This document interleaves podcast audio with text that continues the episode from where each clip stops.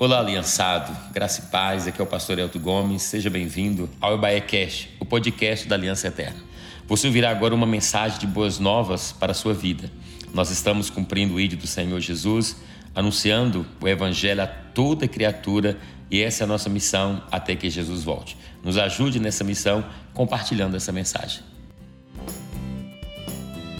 Glória a Deus, aleluia, graças a Deus. Que bom podermos estar na casa do Senhor, louvando, bendizendo, sentindo a Sua presença. Amém. Já estamos sendo ministrados através dessas canções, desse tempo de adoração.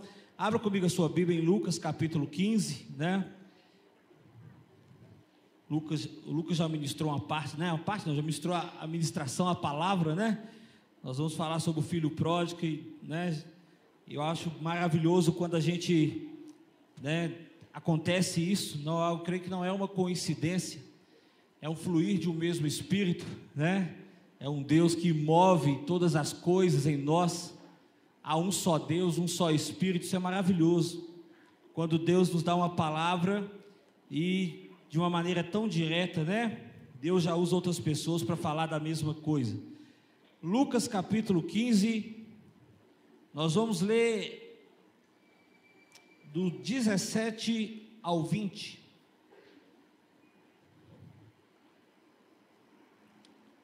Lucas capítulo 15, versículo 17 ao versículo 20. Nós vamos falar sobre a parábola do filho pródigo, do filho perdido. E é um texto, né, que a gente não pode considerar que todos, né, partir desse princípio, mas creio que quase todos sabem, já ouviram essa história. Lucas capítulo 15, versículo 17 diz assim: E caindo em si, ele disse: Quantos empregados do meu pai têm comida de sobra, e eu aqui morro de fome? Eu me porei a caminho e voltarei para o meu pai e lhe direi: Pai, pequei contra o céu e contra ti, não sou mais digno de ser chamado teu filho trata-me como um dos teus empregados. E a seguir levantou-se e foi para o seu pai. E estando ainda longe, seu pai o viu e, cheio de compaixão, correu para o seu filho, o abraçou e beijou. Amém? Glória a Deus. Amados, esse texto, como eu disse, é um texto muito conhecido, faz parte de três parábolas. Jesus contou três parábolas em sequência e parecia que ele estava falando a mesma coisa. Na verdade, né, tem, tem relações. A primeira é a ovelha perdida, a segunda a dracma perdida e por último a, o filho perdido, que é o filho pródigo. São parábolas que se completam. Jesus está falando aí realmente daqueles que se perdem e ele os encontra, aquele que sai do caminho e volta, aquilo que é do reino, faz parte do reino, nós perdemos, mas ainda há tempo de encontrar. Eu acho interessante a distinção das três parábolas, no qual a ovelha é um bicho praticamente sem memória. A ovelha ela anda atrás do rebanho, coloca na frente uma ovelha guia que fica perto do pastor. A ovelha guia normalmente leva um sininho no pescoço, é colocado nela, para que as ovelhas que vêm atrás ouçam o barulho. Porque a ovelha, se ela perder no caminho, se ela sair um metro do caminho e ela não voltar e perder o barulho, ela não sabe voltar para casa, ela não sabe voltar para o caminho. É diferente daquele cachorro, né, que é deixado lá na outra cidade e passa uns dias e está lá na porta do dono latindo. Ninguém sabe como ele guardou o caminho, mas ele sabe voltar para casa. A ovelha não. E é exatamente por isso que quando o pastor percebe que faltou uma ovelha, ele vai buscá-la. Na dracma perdida, a mulher, quando ela percebe que falta uma moeda, que é uma das dracmas, a Bíblia diz que ela acende a luz, que ela varre tudo para fora e encontra a dracma perdida. Mas quando a Bíblia fala do filho pródigo, o filho que saiu de casa, o filho que se perdeu, você não vai ver o pai buscando o filho. O pai vai estar à porta esperando o filho, mas o pai não vai buscar o filho, porque o filho saiu com as próprias pernas, o filho saiu porque quis, e se ele quiser voltar, ele vai voltar, o pai vai recebê-lo, o pai ama recebê-lo, isso não é falta de amor, é só tratar as coisas como elas são. A ovelha não tem memória, a ovelha não sabe voltar para casa, mas o filho sabe. E a prova disso é que esse filho volta para casa.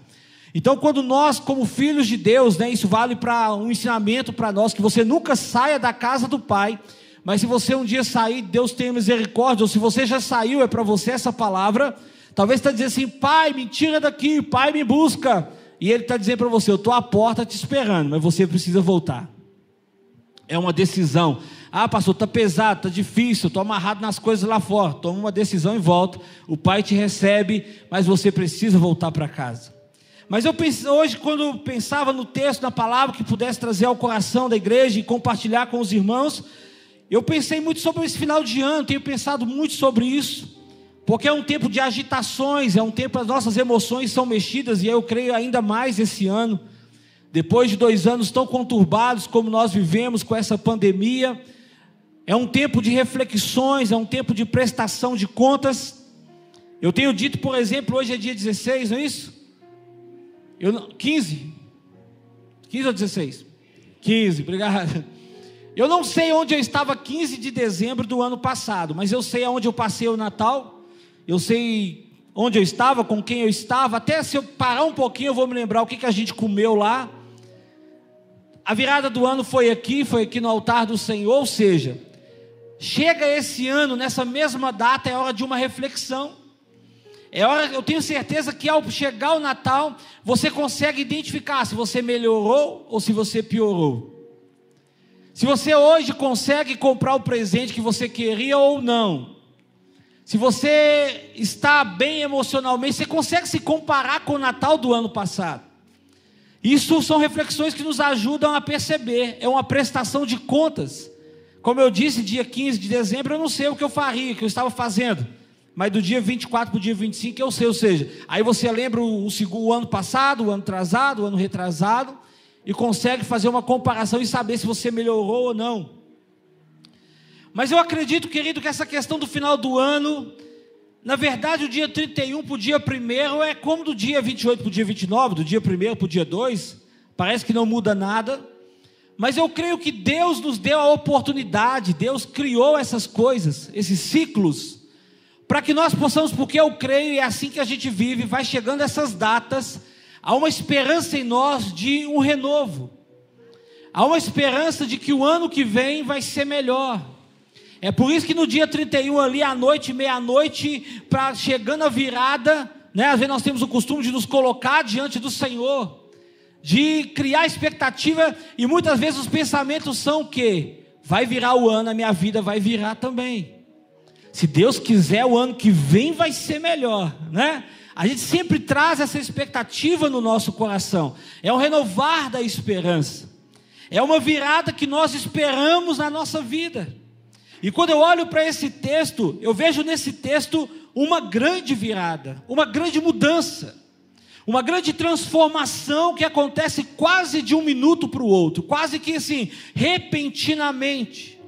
Alguém que está na sarjeta, alguém que está no lixo, alguém que está perdido, que está agora no meio dos porcos e desejava comer comida de porcos e não tinha para comer. Uma situação terrível para qualquer ser humano, mas para um judeu, no contexto do qual Jesus conta essa história, era ainda pior, porque porcos para eles era um animal imundo. Um judeu nunca cuidaria de um porco numa situação normal, mas ele estava numa situação terrível. E a Bíblia vai dizer que a vida desse homem mudou, a vida dele foi transformada, ele viveu uma grande virada. E por que, que eu posso dizer que ele viveu uma grande virada? E você vai dizer assim, pastor, mas ele nem fala de data, nem fala que ele mudou de ano. E às vezes é exatamente por causa disso que nós nos frustramos porque nós colocamos uma expectativa de que haverá uma virada, de que haverá uma mudança, que a nossa vida será melhor quando o calendário passar do dia 31 do 12 para o dia 1, 1 do 1.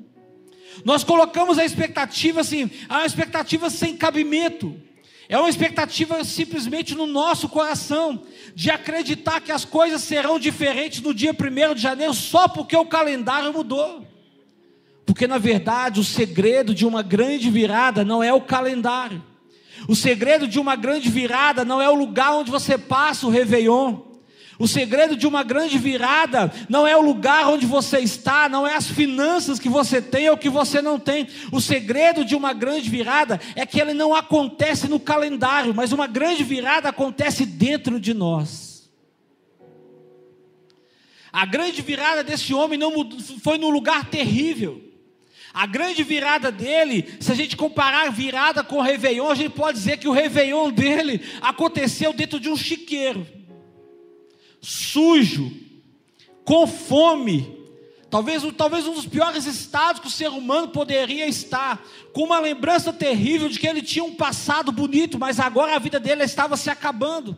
Foi ali dentro daquele lugar terrível que ele viveu uma virada. Isso traz para mim e para você. Talvez você está pensando: ah, o meu final de ano não está sendo legal. Eu estou triste, angustiado. Eu perdi entes queridos. Ah, o meu final de ano, olha, está sendo pior, pastor. Já que você falou de comparação, está sendo inferior ao ano passado. Não é o lugar onde você está. Não é o que você tem. Uma grande virada acontece dentro de nós. E o que foi a grande virada? O que foi o momento da grande virada na vida desse homem?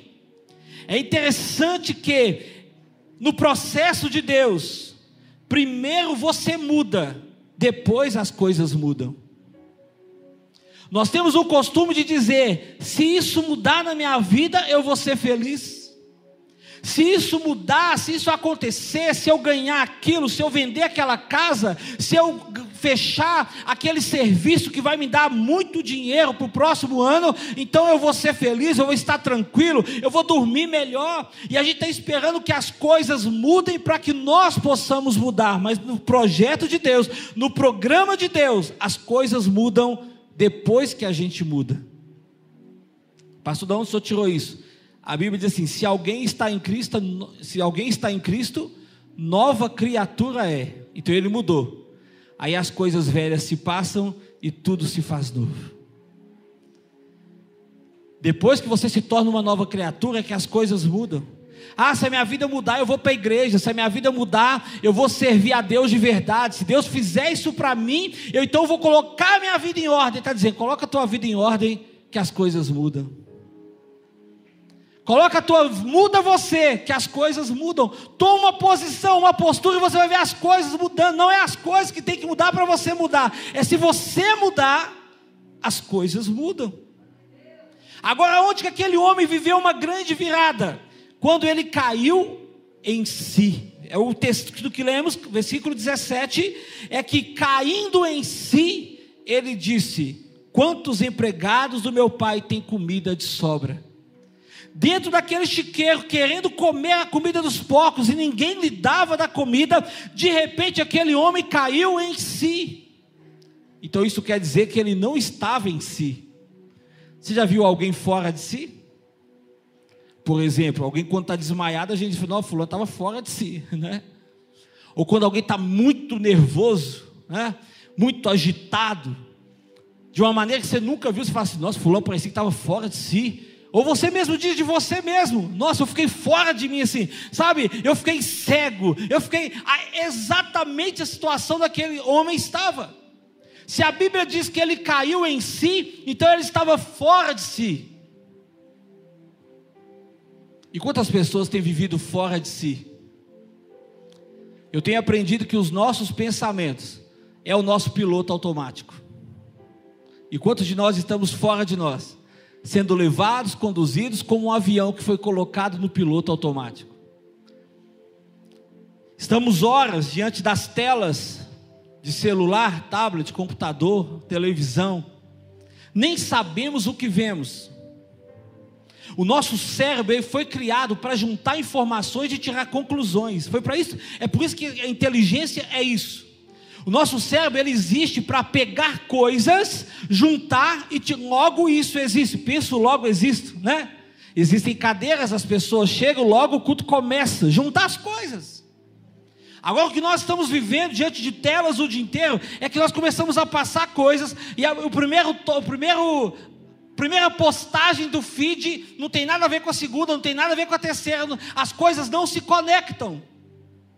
Não se conectam. Não existe uma ligação de uma coisa com a outra. Logo, o nosso cérebro, ele não foi feito para isso. Tudo é embaralhado. A sua capacidade natural, aquilo para o qual ele foi criado, logo deixa de funcionar. E naquilo agora que nós precisamos juntar informações, tirar conclusões e tomar um caminho, a gente já nem sabe mais aonde a gente está, fora de nós. E quando você olha para o e fala assim: Meu Deus, já é meia-noite.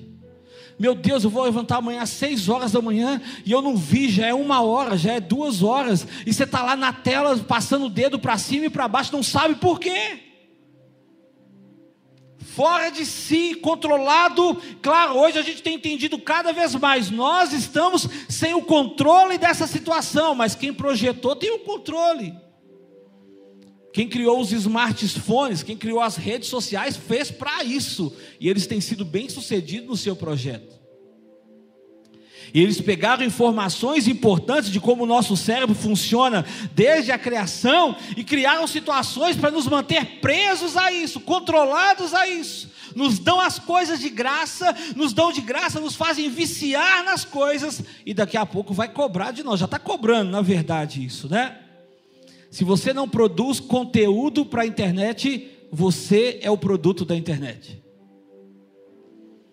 Se você não produz nada no Instagram, se você não vende nada no Instagram, se você não produz um conteúdo pensado para o Instagram, você é o produto que está sendo usado.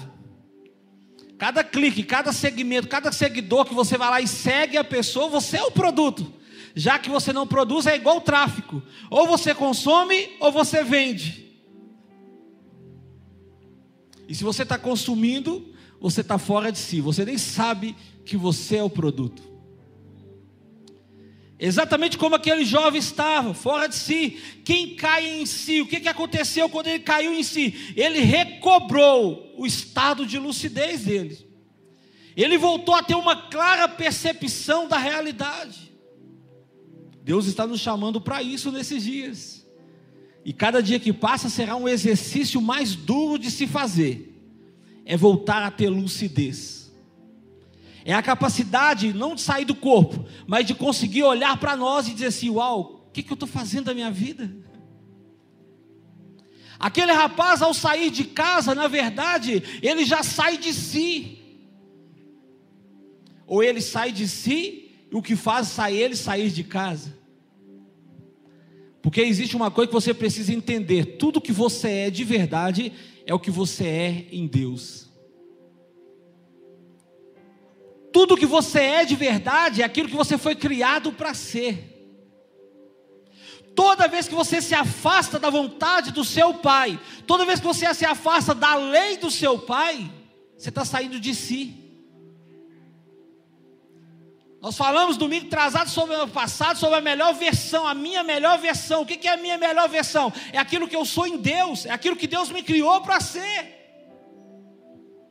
Quando Deus me criou, Ele me criou com um propósito. Deus me criou com um propósito para adorar o seu nome, para bendizer, para engrandecer o seu nome. Ele colocou em mim dons, ele colocou em mim habilidades, e eu, eu alcanço a minha melhor versão quando eu ando nisso, quando eu faço aquilo para o qual eu fui criado. Agora, quando eu saio da casa do Pai, eu saio de mim. Isso quer dizer que eu só me encontro na presença do Pai. Voltar em si, é tanto que ó, quando ele cai em si, a primeira coisa que ele lembra é da casa do pai, porque é lá que estava a sua identidade.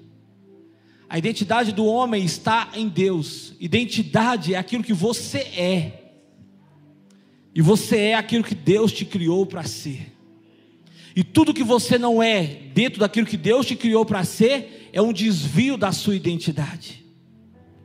E nós temos lutado nesses dias, o mundo existe, o mundo criou ícones, o mundo criou estrelas, o mundo criou personalidades, para que as pessoas olhem e desejem ser como essas pessoas.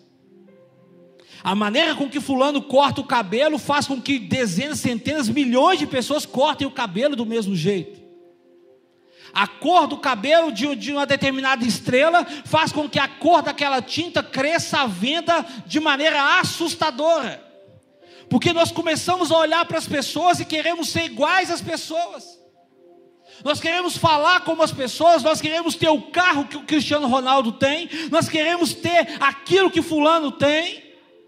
Cristiano Ronaldo, ah, pastor, não, talvez é o do vizinho, não precisa ser do Cristiano Ronaldo, talvez é do Ronaldo Cristiano, seu vizinho lá. E toda vez que a gente se esforça para ser aquilo que Deus não nos criou para ser, a gente está saindo de si. Nós estamos gastando muita energia tentando ser aquilo que Deus não nos chamou para ser.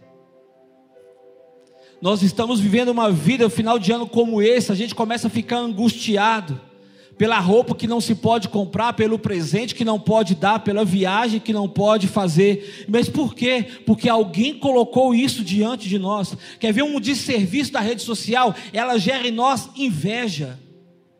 Não, pastor, misericórdia, isso não está no meu coração. Você vê lá uma pessoa, seja uma estrela, seja uma pessoa comum, ela está fazendo uma coisa, uma viagem, não é que você odeia, não é, não, não, não. E a Bíblia, sabe o que a Bíblia diz? que a inveja apodrece os ossos.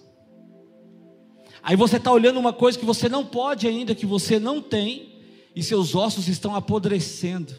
Não, você não é uma pessoa ruim, a rede social está criando isso, é o mundo que está criando isso, não é porque você é uma pessoa que não tem caráter, não tem nada a ver, é porque o mundo expõe, coloca aquilo diante de você, coloca, né? Hoje, por exemplo, você, antigamente você tirava uma foto lá com o filme da Kodak, quando revelava, você descobria, não, fulano estava com a boca aberta, ciclano estava com o olho vermelho, ou você contentava com aquilo ou jogava fora, aquele momento não voltava mais.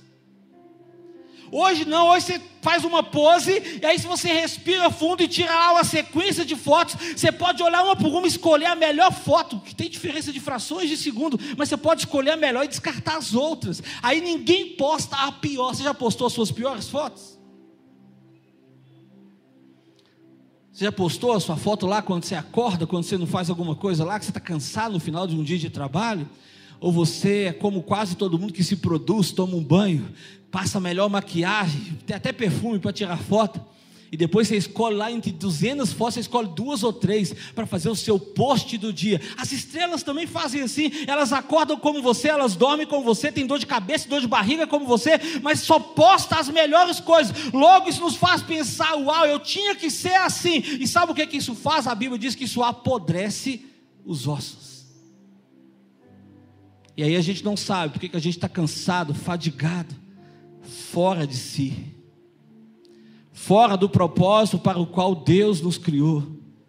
Mas aquele jovem, quando ele estava na pior situação, ele caiu em si. Ele caiu na sua, ele voltou para si, ele encontrou, de repente ele começou a desculpar, pastor, como que eu caio em si? O que que acontece? O que que eu preciso fazer para cair em mim aqui nessa noite? Não queira ser como os outros, queira ser o melhor daquilo que Deus te criou para ser. Mas é interessante que quando ele caiu em si, ele começou a viver algumas coisas que geram transformações, que geram virada na nossa vida. A primeira coisa é assim, caindo em si, ele disse: Quantos empregados do meu pai. Quando ele caiu em si, ele lembrou que ele era filho.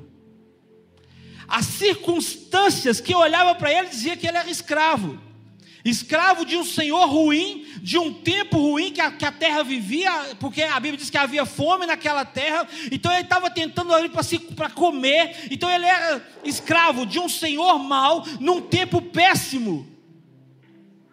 E quando ele está vivendo aquela realidade, tivesse uma foto, uma imagem, todo mundo diria: ali há um empregado, há um escravo. Mas quando ele caiu em si, ele disse: Uau, eu tenho um pai. Cair em si é lembrar quem você é. Você é filho. Eu não sei como você tem vivido. Você quer viver uma grande virada? Lembre quem você é. Porque na caminhada que nós vamos andando, isso é identidade. O que eu sou é a minha identidade. Existem várias coisas que interferem na nossa identidade. A nossa verdadeira identidade é aquilo que Deus nos criou, aquilo que Deus fala a nosso respeito. Mas nós temos a noção de perguntar: quem é você? Você vai me, poder me falar aquilo que você vê na frente do espelho, aquilo que você pensa sobre você, mas a sua identidade hoje ela tem uma outra camada que é aquilo que as pessoas pensam de você, aquilo que as pessoas dizem sobre você. Você tem uma outra camada da sua identidade que é aquilo que o seu país diz ao seu respeito. Porque se você olhar geneticamente, pensar na estrutura do corpo humano, todo ser humano nesse aspecto é igual, foi criado da mesma forma. Mas você já ouviu aquilo? Brasileiro sempre dá um jeitinho. Brasileiro é um povo amável, brasileiro é um povo caliente, é um povo que recebe bem, brasileiro é um povo que abraça, brasileiro é um povo que serve. Essas coisas vão formando a nossa identidade, coisas boas e coisas ruins. Se você for lá na Inglaterra, outros países, você vai ver que está lá ser humano como a gente, mas a identidade deles foi formada de outra maneira. Pensam de outra forma. E sabe, sabe por que, que eles de repente não. Não é porque eles não são bons, sabe por que, que de repente ele não é tão amável, sabe por que, que ele não é tão legal? Porque de repente ele teve tudo a vida toda e não, não precisou fazer, sabe, assim, de bonzinho para estar com as pessoas, para ganhar as coisas das pessoas. Porque desde que o país foi descoberto e explorado pelos portugueses, nós fomos formados numa cultura de às vezes fazer tudo certinho, ser bonzinho demais, para ver se a gente ganhava alguma coisa. Falando da história, 1500, quando o Portugal chegou aqui. Não estou dizendo que isso é ruim, você não tem que ser uma pessoa ruim, mas toda essa história te deu essa identidade. São situações que, que formam aquilo que nós somos. O que, que eu sou? Ah, eu sou uma pessoa tão legal, eu sou uma pessoa tão boazinha. A Bíblia vai dizer: não seja tão ruim, não seja tão bom. Jesus não era bonzinho. Quando alguém diz assim, ô oh, bom mestre, diz bom não, bom é o Pai. Pastor, está dizendo que ele é ruim? Não, estou dizendo que ele era justo.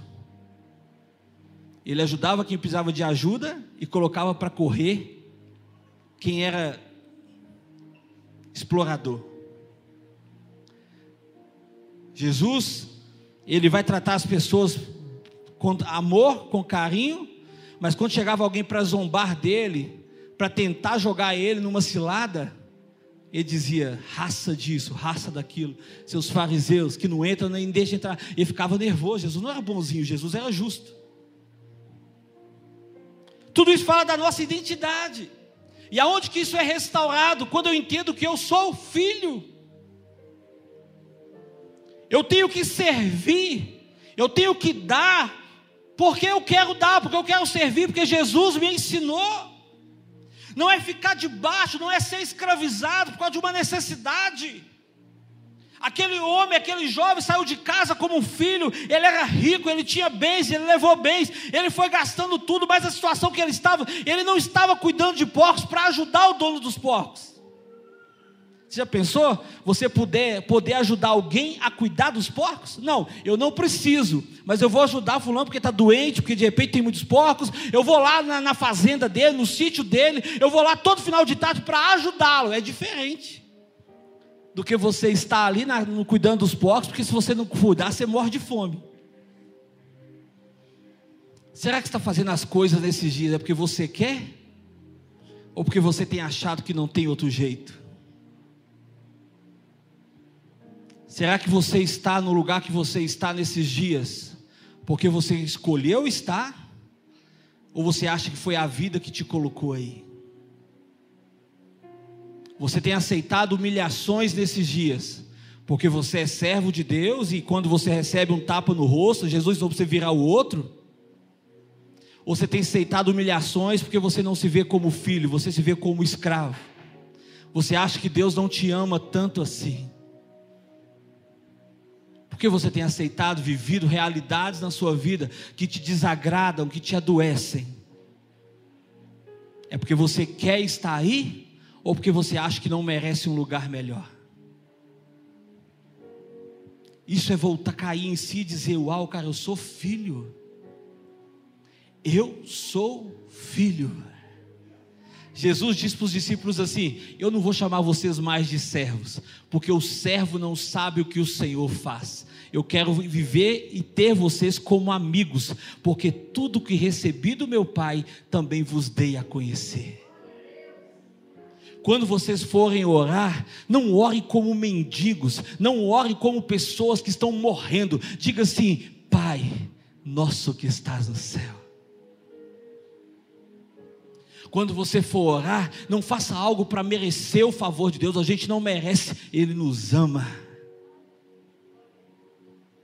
Tem gente que vive como escravo que não consegue usufruir do amor de Deus. É o filho que ficou dentro de casa. Ele é filho, mas ele está vivendo a mesma realidade do filho pródigo, a mesma doença, o mesmo problema. Ele está dentro de casa, ele não está no chiqueiro, ele está no quarto da casa. Ele come na casa, mas depois ele diz para o pai assim: Nem um cordeiro o Senhor me deu para matar. E o pai vai dizer para ele: Meu filho, você está em casa todo dia, é tudo seu. Será que você está em casa todo dia? e não está tendo coragem de comer do cordeiro. Cai em si nessa noite, você é filho. Diga, diga assim: Eu sou filho. Eu sou filho. Ele lembrou quem ele era, outra coisa que ele lembrou, o que ele tinha, porque ele disse assim: Os empregados do meu pai têm comida de sobra e eu estou aqui morrendo de fome. Você já pensou nisso? Uma pessoa que na casa dele tem abundância de comida, que na casa dele até os empregados têm mesa farta, come do bom e do melhor, e ele está passando fome. É alguém que fora de si não lembrava daquilo que tinha. É você pensar em alguém que é rico, que é alguém que tem muitos bens e fica doido e sai para a rua como um louco andando, ou está em algum lugar, no hospital, no hospício, algum lugar desse tipo. que tem todos os bens, tem todas as coisas, mas vive como se não tivesse. Ele não lembrava que ele tinha, porque se ele, ele não tinha lembrado antes. Ele estava querendo comer comida que os porcos comiam, mas quando ele caiu em si, ele disse: Até os empregados do meu pai comem comida boa, e eu estou aqui querendo comer junto com os porcos. Se tem uma coisa que a gente precisa cair em si nesses dias para viver uma grande virada, é lembrar aquilo que a gente tem.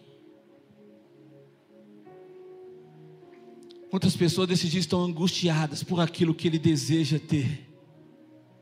Quantas pessoas estão sofrendo, brigando? Quantos homens desses dias estão se sentindo humilhados? Porque ainda não puderam comprar aquilo que a família quer, que os filhos estão pedindo.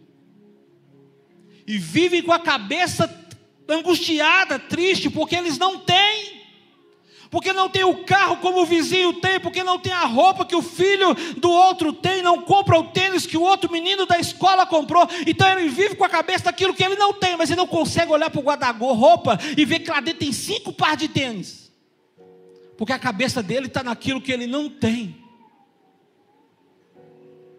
Ele está angustiado porque esse final de ano ele não vai trocar o carro, porque esse ano ele não vai conseguir comprar o carro novo que ele queria, mas ele esquece de olhar para o carro que Deus já deu. E se não deu o carro, tem o ônibus, tem o Uber, ele está andando, ele vive triste, ele está perdido, fora de si, porque ele está de olho naquilo que ele não tem.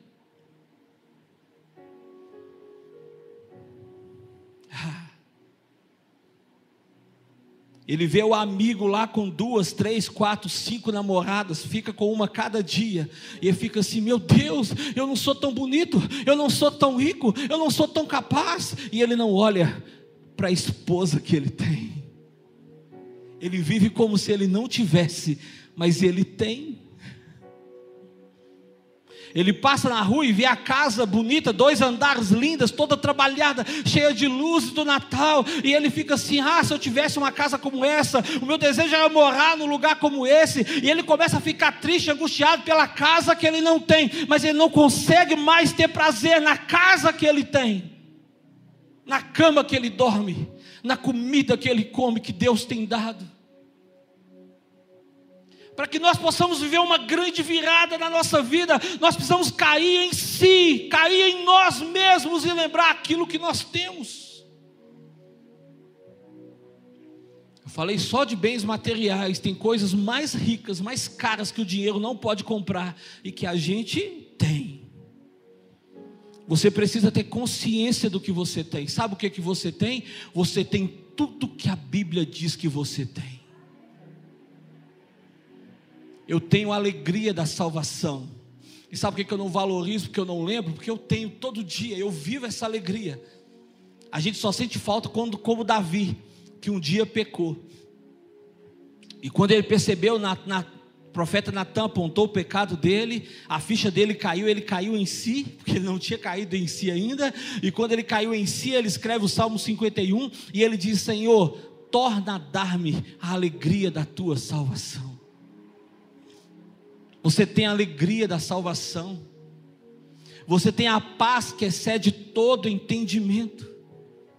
São coisas que temos que precisamos lembrar. Aquele filho vai dizer: Até os empregados do meu pai têm comida de sobra e eu estou aqui morrendo de fome. Quem sabe nesses dias você está morrendo de fome, porque você está de olho naquilo que você não tem, na roupa que você não tem, no dinheiro que você não tem, no corpo físico que você não tem, a beleza e o que você não tem, o cabelo que você não tem. E Deus está dizendo assim: volta para você, olha o que você tem. Olha para você.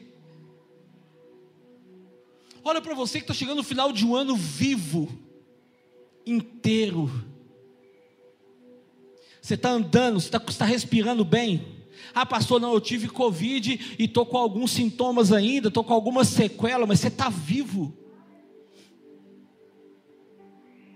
Eu passei lá na tábua da beirada. Eu quero é comemorar dia 14 de março de 2022, minha próxima data de aniversário. Agora eu tenho duas datas de aniversário, 14 de março e 8 de setembro. Se quiser me dar presente nos dois, pode me dar, porque dia 14 de março eu nasci de novo. Eu passei lá na tábua da beirada, eu passei lá no vale da sombra da morte. Eu não posso mais reclamar, eu não posso olhar para trás e lembrar do que eu não tenho. Eu tenho uma nova oportunidade de vida que o Senhor me deu. E você pode dizer assim, pastor, não, você é um sobrevivente da pandemia. Você tem vida nos seus pulmões. Você tem capacidade de trabalhar e construir aquilo que você sonha, o seu coração deseja. Você tem, lembre daquilo que você tem.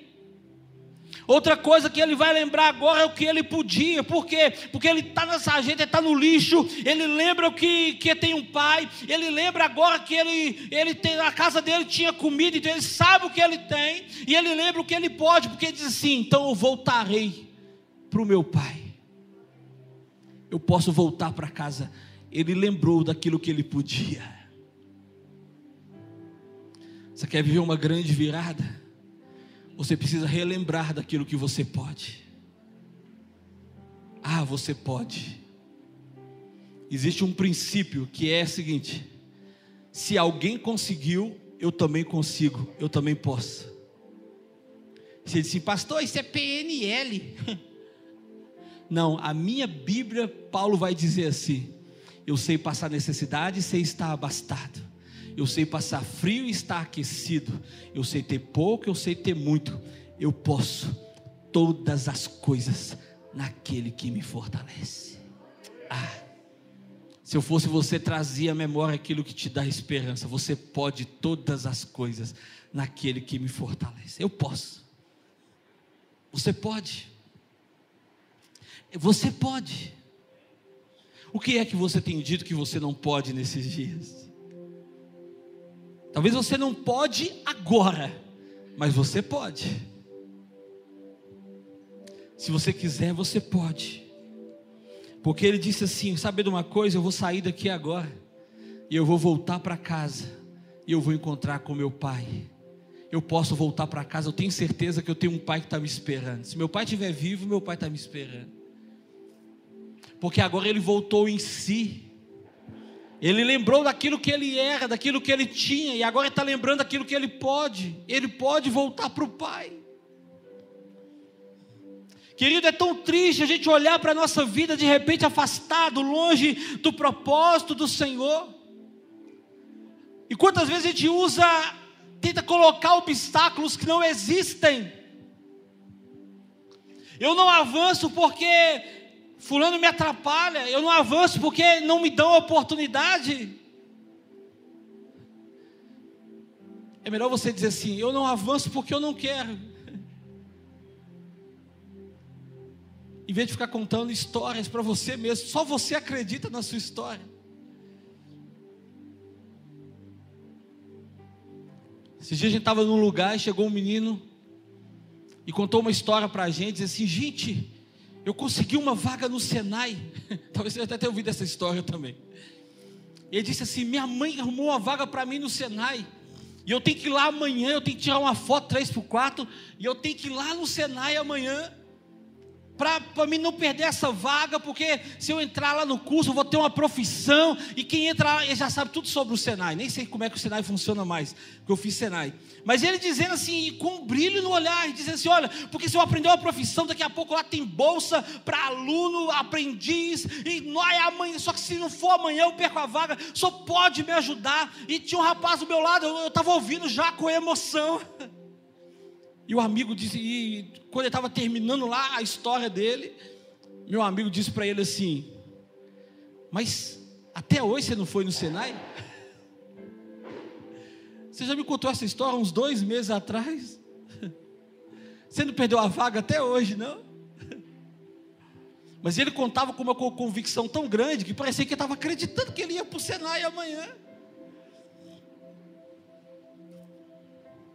A gente está contando história que só a gente acredita.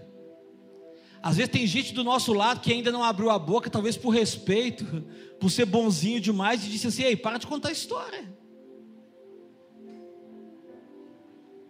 É aquele, aquele homem que está lá no poço de Betesda e Jesus chega para ele e fala assim: Queres ser curado? Ele disse: Deixa eu contar uma história para o senhor. É que eu estou aqui há 38 anos e toda vez que a água é agitada, ele tinha contado aquela história, tinha 38 anos que contava aquela história. Jesus não está perguntando para ele se ele qual é a história. Jesus está perguntando se você quer ser curado. Jesus está te perguntando: você quer ser curado? Você quer viver uma virada na sua vida, uma transformação na tua vida? Não coloque expectativa na virada do dia 31 para o dia 1. Olha para dentro de você e lembra do que você pode. Você pode todas as coisas naquele que te fortalece.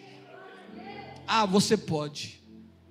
Você pode sair de um quarto escuro de depressão. Você pode porque você pode todas as coisas naquele que te fortalece.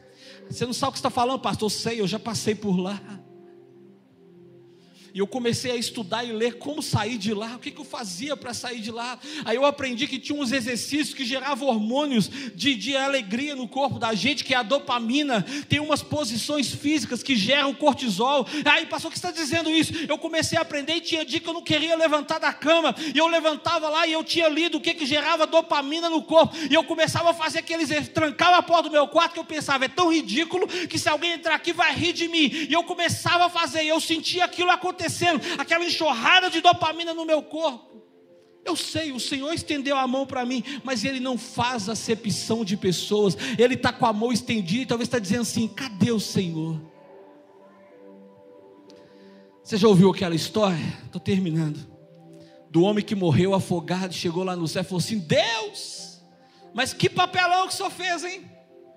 Porque o Senhor, eu fiquei lá, estava lá afogando, e eu falei assim: olha, Deus vai me salvar. E eu confiei. E olha, a Bíblia diz que aquele que confia, o Senhor faz o um milagre. O Senhor não fez, o Senhor me deixou morrer. Ele falou: meu filho, eu, eu fui lá. O senhor não foi lá? Claro que o senhor não foi, foi eu fui lá. Sabe aquele cara que passou com um barco do lado e te estendeu a mão para te pegar e você falou assim: não, vou de barco não, Deus vai me tirar daqui. Quando o helicóptero dos bombeiros vieram e jogaram corda para você segurar, e você falou assim: Não, eu não vou subir na corda, Deus vai me tirar daqui. Uau! Talvez você está dizendo assim: Deus vai me tirar daqui. E Deus está usando uma palavra como essa, talvez você diz assim: Isso é autoajuda.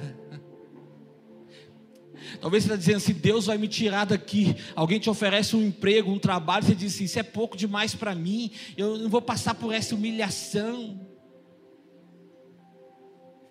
Só não diga no final para Deus que Ele não fez nada, que Ele vai te lembrar de todos os dias orar as pessoas que Ele enviou, as mensagens que Ele te mandou as vezes que Ele te acordou, Ele vai te lembrar de tudo, porque Deus está fazendo, todas as coisas cooperam para o bem daqueles que amam a Deus. Deus está fazendo, Deus não te abandonou. Lembra, você é filho. Talvez está dizendo que Ele te esqueceu, que você está abandonado, que você está jogado pelo canto. Não, todas as coisas cooperam. Ele está usando coisas, pessoas para te treinar, para te fortalecer, para te tornar melhor, porque Ele sabe, você precisa saber que você pode todas as coisas. E quando ele levantou, sabe o que eu aprendo com, esse homem? Que depois de cair em si, ele agiu, porque o versículo 20 diz assim: a seguir, ele levantou-se e foi para o seu pai. A seguir, ele se levantou, ele pensou tudo, ele planejou tudo, ele lembrou que ele tinha pai, ele lembrou que tinha comida na casa dele, ele lembrou que ele podia todas as coisas, mas ele resolveu agir. Ele resolveu usar a força das pernas que ele tinha. E ele foi até ensaiando o discurso. Vou chegar lá e vou falar para meu pai que não precisa me receber como, como filho. Só como empregado tá bom, porque sou empregado lá come bem. Eu não vou comer aquela comida do chiqueiro. Mas eu foi treinando. Foi tendo um diálogo interno, ele conversando com ele mesmo. Eu vou chegar para o meu pai e vou falar com meu pai. E deixa eu perguntar para você: o que, que você tem falado com você mesmo nesses dias? Que você pode, que você não pode, que você vai orar de novo em vão, que hoje é só para você mais um culto. O que, que você está dizendo para você quando você saiu de casa hoje? Ou você, se está sendo transmitido, você que está em casa? O que, que você tem dito para você mesmo? Porque o que eu vejo Davi dizendo para ele mesmo é assim: Bendize, ó minha alma, ao Senhor, e não te esqueças de nenhum só dos seus benefícios. Seu memória é fraca, se você esquecer, eu vou te lembrar. É Ele que perdoa os seus pecados, é Ele que cura as suas enfermidades, é Ele que redime a tua vida da cova, é Ele que renova a tua juventude como a da águia, é Ele que afasta os teus pecados como o céu está longe da terra, assim os nossos pecados Ele afasta de nós. E é, Ele escreve o Salmo 103, Salmo 104, só para escrever, para lembrar pelo motivo pelo qual ele deveria adorar a Deus. Você pode. O filho pródigo volta para casa. Você sabe o final. O irmão tava, o Lucas estava ministrando aqui. E você também já sabe da história. Chamar aqui os irmãos do louvor para nós encerrarmos. Ele volta para casa. O pai está esperando. E o pai está esperando com o melhor. Ele volta para casa.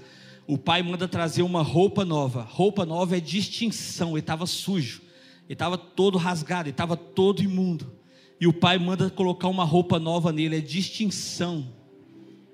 Você é diferente. Você não é raro. Raro é aquilo que existe em poucas coisas no mundo. Você é único. Você não é raro. Você é único. O pai tem uma roupa nova para te dar. Sabe? Às vezes nós vestimos uma roupa. Parece que a gente não, não sei se é por querer ou sem querer, a gente parece estar querendo atrair a compaixão, a pena das pessoas. Mas quando você chegou em casa, o pai falou assim: menino, veste a melhor roupa. E diz para ele assim: traz o anel, coloca o anel no dedo dele. Anel é a autoridade. Você lembra lá no passado, quando um rei fazia uma carta, ele cingia com o anel, colocava aquela graxinha, aquela cera lá, e batia o anel, virava um selo. Quem tinha família importante tinha um anel com o selo da família, aquilo era autoridade. Porque quando você está fora de si, você não sabe que você tem autoridade. Mas quando você cai em si, Deus te devolve a autoridade. Coloque de pé no seu lugar. Tem coisas lá na sua casa e na sua vida que vão mudar quando você usar de novo a autoridade que Deus te deu. Pastor, mas meus filhos não me respeitam mais, meus filhos não estão me obedecendo. Então para de brigar com eles, porque a sua luta não é contra carne nem sangue, dá ordens no mundo espiritual. Alguém esses dias me disse assim, pastor, a minha esposa está fazendo uns negócios lá de espiritismo. E eu não sei o que eu faço. Eu termino com ela, eu separo. Eu falei, não. A Bíblia diz que onde você colocar a planta do seu pé é seu. Você é o sacerdote da sua casa. Vai lá para sua casa hoje, unge os cantos do muro lá, assim, faz o que você quiser, pode ser com óleo, com água, e diz assim: Satanás, você está proibido de descer nesse território, porque esse lote aqui é meu. Esse lote aqui é meu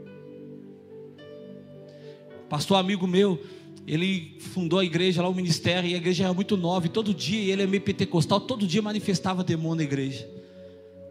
E passou uns dias e ele começou a perceber que na verdade aquilo não era nada bom, estava tirando atenção, não tinha tempo de ensino, não tinha tempo de palavra. O culto começava, os demônios começavam a pipocar e aquilo virava uma gritaria, expulsando demônio. Quando acabava o culto já era 10 horas da noite. E ele falou: Meu Deus, isso está atrapalhando a igreja, a estratégia do inimigo. E ele foi para o monte, fez lá uma oração e disse assim: Satanás, você está proibido de manifestar na minha igreja durante um ano. Quando você tiver com alguém, ou você fica lá no portão, na minha igreja você não entra mais. E ele marcou aquela data certinha. E dizer que passou um ano certinho. As pessoas entravam, assistiam o culto, era edificada, aprendia a palavra, eram libertos pelo poder da palavra, orava no final, o louvor fluía, mas o diabo não manifestava lá, porque estava só para atrapalhar o culto. Sabe o que, que Deus está nos dando para a gente viver uma grande virada? Restaurando a nossa autoridade. Talvez você não possa brigar com seus filhos, você não deve brigar com seus filhos, com seu cônjuge, lá criar uma confusão. Começa a dar ordem no mundo espiritual. Começa a repreender espírito de confusão na sua casa. Você não está conseguindo dialogar com seu marido. Para de tentar por uns dias, vai para o joelho. Unge lá a, a, a fronha do travesseiro. Unge o lado dele na cama. Unge as roupas dele no guarda-roupa. Começa a liberar palavras no mundo espiritual. Usa a sua autoridade. Ei Deus, casamento foi o Senhor quem deu. É o Senhor quem fez. E o Senhor ama o casamento. O Senhor ama a família. Quem não gosta é o diabo. Então eu quero tomar posse. Para de tentar brigar e convencer as pessoas. Quando o filho voltou para casa, o pai disse assim: traz o anel, coloca no dedo dele de novo, porque ele precisa fluir em autoridade. Coloca sandálias nos pés dele, porque todo empregado, todo escravo andava descalço, mas filho anda calçado. Coloca uma sandália no pé dele.